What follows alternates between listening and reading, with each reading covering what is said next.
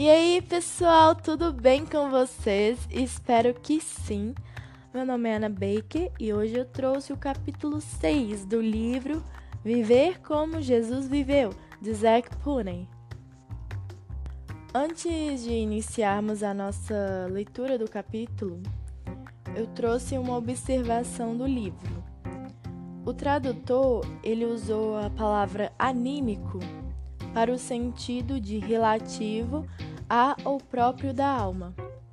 Algumas pessoas entendem anímicos ou conhecem como cristãos almáticos, que é a mesma coisa, é o sinônimo da palavra. Então é só para deixar claro a vocês que anímico é a mesma coisa que almático. Tudo bem? Então, bora começar a nossa leitura?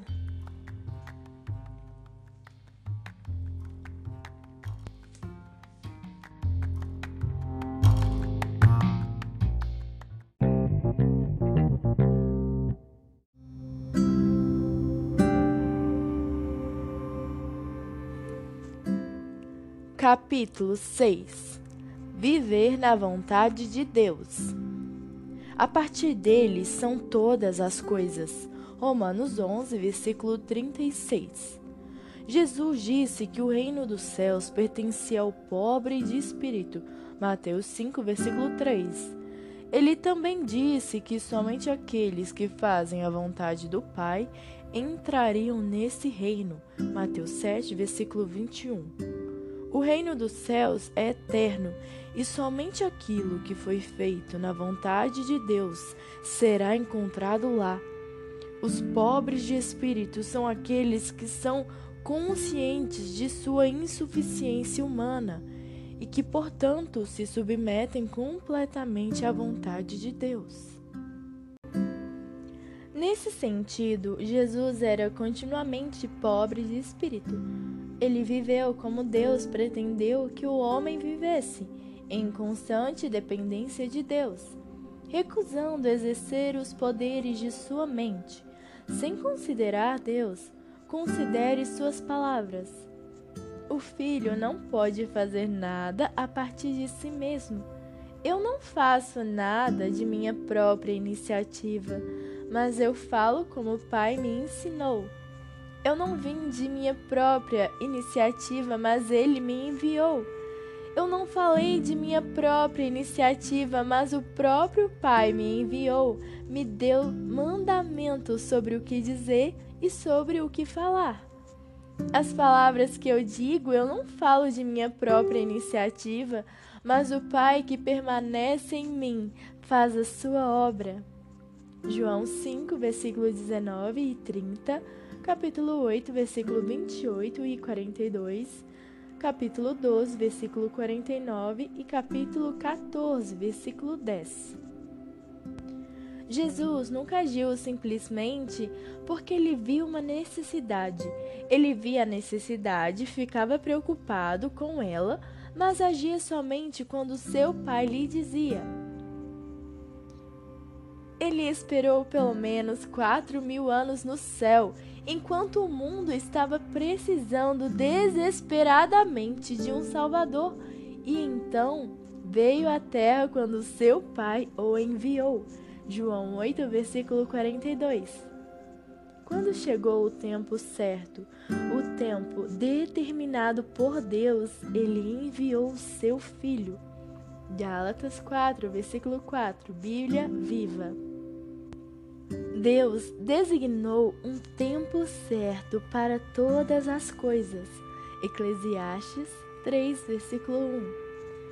Só Deus sabe esse tempo, e então não vamos errar se buscarmos a vontade do Pai em tudo, como Jesus fez. E quando Jesus veio à Terra, ele não saiu por aí fazendo o que ele achava que era bom mesmo sendo a sua mente perfeitamente pura. Ele nunca agiu movido por alguma ideia brilhante que veio à mente. Não! Ele fez da sua mente um servo do Espírito Santo. Em Embora ele soubesse as Escrituras totalmente, com a idade de 12 anos, ele passou os próximos 18 anos como um carpinteiro, ficando com a sua mãe, fazendo mesas e cadeiras, etc. Ele tinha a mensagem certa que os homens que estavam morrendo ao seu redor precisavam, e ainda assim ele não saiu no ministério de pregação. Por quê? Porque o tempo do Pai ainda não havia chegado. Jesus não tinha medo de esperar. Aquele que crê não se apressará. Isaías 28, versículo 16. E quando o tempo do seu pai chegou, ele saiu da sua loja de carpintaria e começou a pregar. Muitas vezes, daí em diante, ele diria no que concerne a alguma ação em curso: Minha hora ainda não chegou. João 2, versículo 4 e capítulo 7, versículo 6. Tudo na vida de Jesus era regulado pelo tempo e pela vontade do Pai. A necessidade dos homens, por si só, nunca constituiu para Jesus a chamada ação, porque isso seria agir por si mesmo, a partir da sua alma. A necessidade dos homens era para ser levada em consideração, mas era a vontade de Deus que deveria ser feita. Jesus deixou isso muito claro em João 4, versículo 34 e 35 a necessidade. Versículo 35. Ao seu redor, vastos campos de almas humanas estão amadurecendo em torno de nós e estão prontos agora para serem colhidos. O princípio da ação. Versículo 34. Meu alimento vem de fazer a vontade de Deus que me enviou e terminar a sua obra. Bíblia viva. Jesus não fez as muitas coisas boas que seus amigos sugeriram porque ele sabia que, se ele ouvisse os homens e fizesse o que aparentemente era bom, ele perderia o melhor que o seu pai tinha para ele. Uma vez, quando os homens imploraram que ele ficasse em determinado lugar, ele disse que não podia porque ele tinha ouvido a voz do seu pai chamando-o para ir a outro lugar. Humanamente falando, havia muitas boas razões para ficar onde ele estava, por causa da resposta incomum das pessoas à sua mensagem. Mas os pensamentos de Deus não são como os pensamentos do homem, e os caminhos de Deus não são como os caminhos do homem. Isaías 55, versículo 8. Cedo naquela manhã, Jesus tinha saído sozinho e orado, e ele tinha ouvido a voz do seu Pai. Marcos 1, versículo 35 ao 39. Antes de ouvir Pedro e os outros com suas sugestões, Jesus não confiava no raciocínio humano, ele obedecia à palavra que dizia. Confia no Senhor de todo o teu coração e não te estribes no teu próprio entendimento. Reconhece-o em todos os teus caminhos e ele endireitará as tuas veredas. Provérbios 3, versículos 5 e 6. Ele se apoiava no seu pai para a direção em todos os assuntos. Uma referência profética ao Senhor Jesus, em Isaías 50, versículo 4, lemos: Manhã após manhã, Ele, o Pai, me acorda e abre o meu entendimento para a Sua vontade. Esse era o hábito de Jesus. Ele ouvia a voz do seu Pai desde cedo da manhã e por todo o dia e fazia exatamente o que o seu Pai lhe dizia para fazer. Tinha discussões com homens para decidir o que fazer, mas tinha momentos de oração com o seu pai. Cristãos anímicos planejam por meio de discussões com homens. Cristãos espirituais esperam ouvir de Deus. Jesus viveu por seu Pai João 6, versículo 57. Para Jesus, a palavra de Deus era mais importante do que a comida. Mateus 4, versículo 4. Ele tinha de recebê-la muitas vezes por dia diretamente do Pai. Tendo-a recebido, ele a obedecia. A obediência também era mais importante do que a sua comida diária. João 4, versículo 34. Jesus viveu na dependência do Pai. Sua atitude ao longo do dia era: Fala, Pai, eu estou ouvindo. Considere Jesus expulsando os cambistas do templo. Deve ter havido muitas ocasiões em que Jesus estava no templo com os cambistas lá, quando ele não os expulsou. Ele fez isso somente quando foi levado a fazê-lo por seu pai. O cristão anímico prefere expulsar os cambistas continuamente ou nunca. Aquele que é conduzido por Deus, no entanto, sabe quando, onde e como agir. Havia muitas boas coisas que Jesus poderia ter feito que ele nunca fez, porque estava fora do escopo da vontade do seu pai para ele. Ele estava sempre ocupado fazendo as melhores coisas, e elas eram o suficiente. Ele não veio à terra para fazer coisas boas, mas para fazer a vontade de seu pai. Vocês não sabiam que eu tinha de estar nas coisas de meu pai? Ele perguntou a José e Maria na idade de 12 anos. Lucas 2, versículo 49. Literal. Aquelas eram as únicas coisas que ele estava interessado em realizar quando ele chegou ao final de 33 anos e meio na Terra. Ele pôde dizer com real satisfação: Pai, eu fiz tudo o que você me disse para fazer. João 17, versículo 4.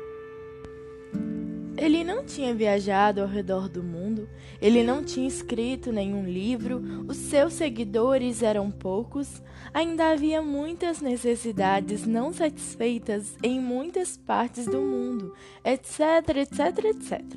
Mas ele tinha terminado o trabalho que o pai tinha designado para ele. Isso e apenas isso importa no final das contas. Jesus era um servo do Senhor Jeová.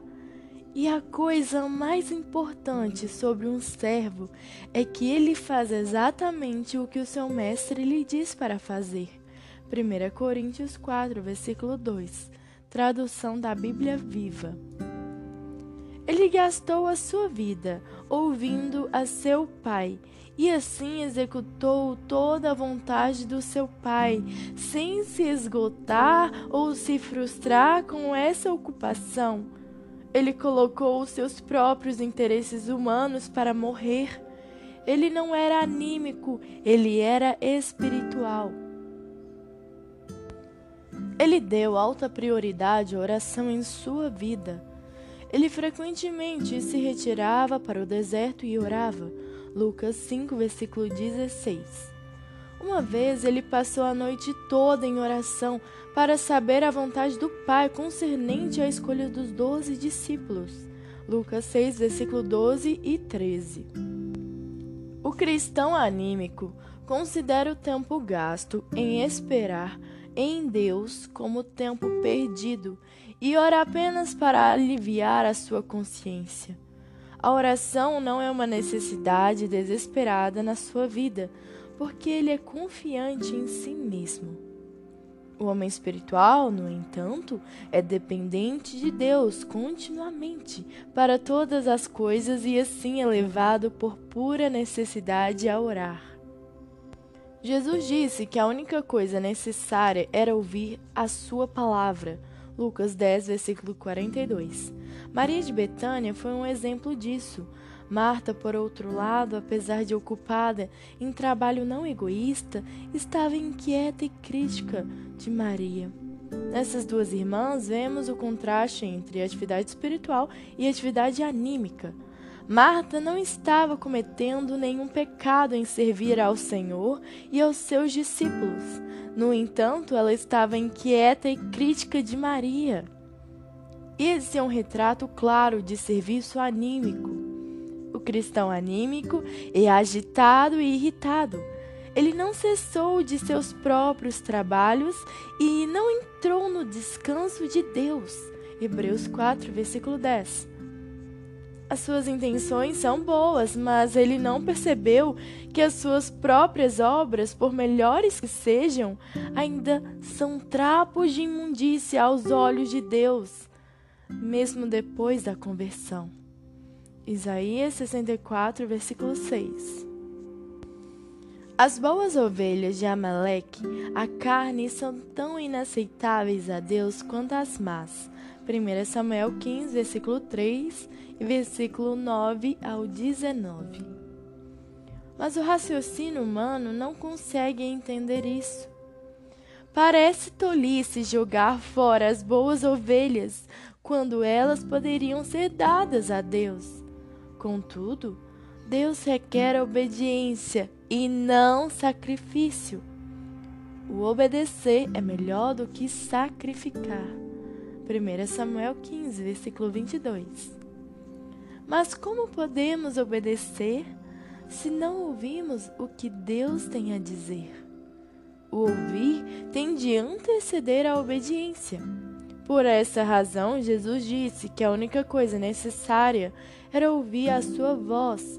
Tudo mais era dependente disso. Se estivermos vazios de autossuficiência, iremos orar como Salomão fez. Ó oh, Senhor meu Deus, dá ao teu servo um coração que escuta para discernir entre o bem e o mal. 1 Reis 3, versículos 7 e 9, literal. Jesus sabia que ele tinha de ouvir o seu pai para ele discernir entre o que era bom no seu sentido mais elevado e o que não era bom, entre o que era a vontade do seu pai e o que não era. Fora da porta formosa do Templo de Jerusalém, Jesus muitas vezes viu um homem aleijado pedindo esmolas. Contudo, ele não o curou, porque ele não tinha nenhuma direção de seu pai para fazer isso. Mais tarde, depois de ele ter subido ao céu, Pedro e João trouxeram cura àquele homem. No tempo perfeito do Pai. E isso resultou em muitas pessoas se voltando para o Senhor. Atos 3, versículo 1 e capítulo 4, versículo 4.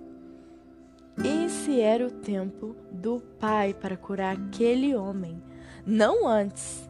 Jesus sabia que o tempo do Pai era perfeito e então ele nunca estava impaciente para fazer algo. A vida de Jesus foi uma vida de perfeito descanso. Ele teve tempo suficiente em 24 horas todos os dias para fazer a vontade do seu Pai.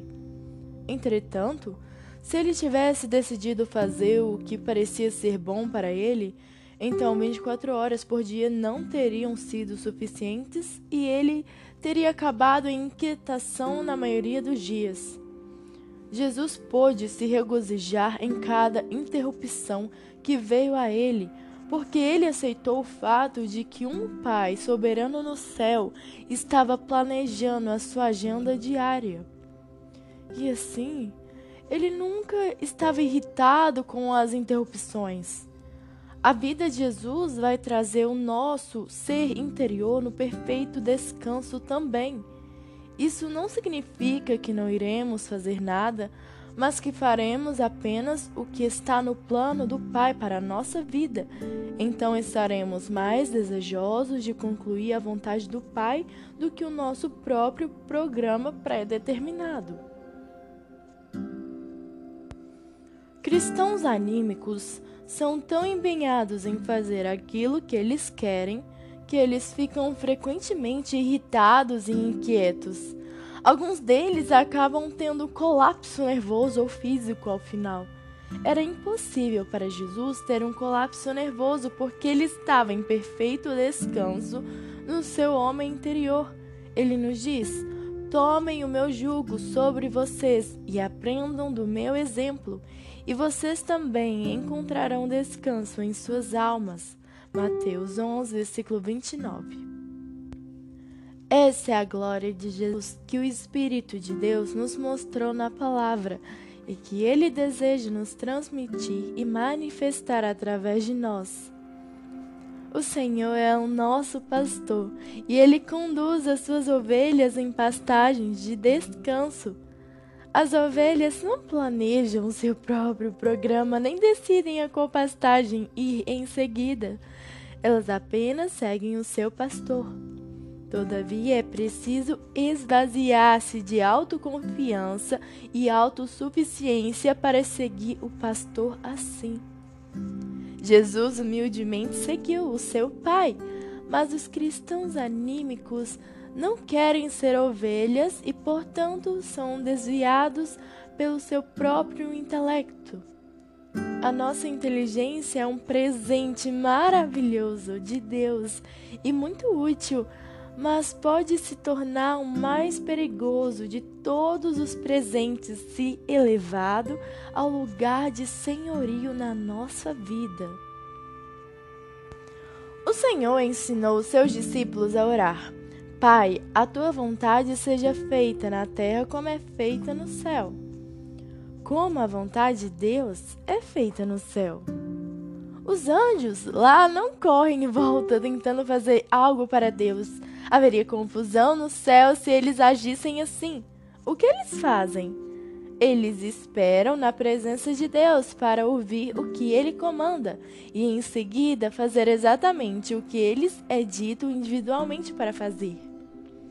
Ouça as palavras do anjo Gabriel a Zacarias. Eu sou Gabriel, que fico na presença de Deus, e eu fui enviado a falar com você. Lucas 1, versículo 19. Foi essa a posição que o Senhor Jesus também tomou: esperar na presença do seu Pai, ouvir a sua voz e fazer a sua vontade. Cristãos anímicos podem trabalhar duro e sacrificar muito, mas a clara luz da eternidade irá revelar que eles trabalharam muito a noite toda e não pegaram nada. Contudo, aqueles que tomaram a sua cruz diariamente negaram a sua vida de alma e a colocaram à morte. E obedeceram ao Senhor, vão ter redes cheias de peixe naquele dia. João 21, versículo 1 ao 6. Todo aquele que se deixa desviar do trabalho que eu planejo para ele, disse Jesus, não é apto para o reino de Deus. Lucas 9, versículo 62, tradução da Bíblia Viva. Cuide do ministério que você recebeu no Senhor, para que você o cumpra. Colossenses 4, versículo 17. Toda planta que o meu Pai Celestial não plantou será arrancada Mateus 15, versículo 13. A questão não é se a planta é boa, mas quem a plantou. Deus é o único iniciador legítimo de tudo. A Bíblia começa com as palavras: No princípio era Deus. Assim deve ser com todas as nossas ações. Elas devem se originar em Deus e não na nossa mente, a fim de que elas durem eternamente. Aquele que faz a vontade de Deus permanecerá para sempre. 1 João 2, versículo 17. Todo o resto vai perecer. Então, vamos nos fazer esta pergunta: Estou vivendo e trabalhando na vontade de Deus?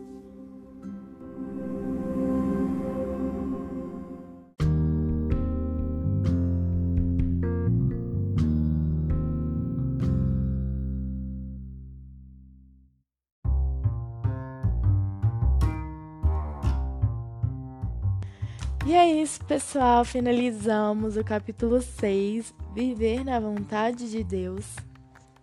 E assim como nosso Senhor Jesus tomou a posição de esperar na presença do seu Pai, ouvir a sua voz e fazer a sua vontade, que possamos tomar também essa posição e descansar nele e não fazer a nossa própria vontade. Negar o nosso eu, colocá-la à morte e obedecer a Deus. E é isso, pessoal. Um beijo.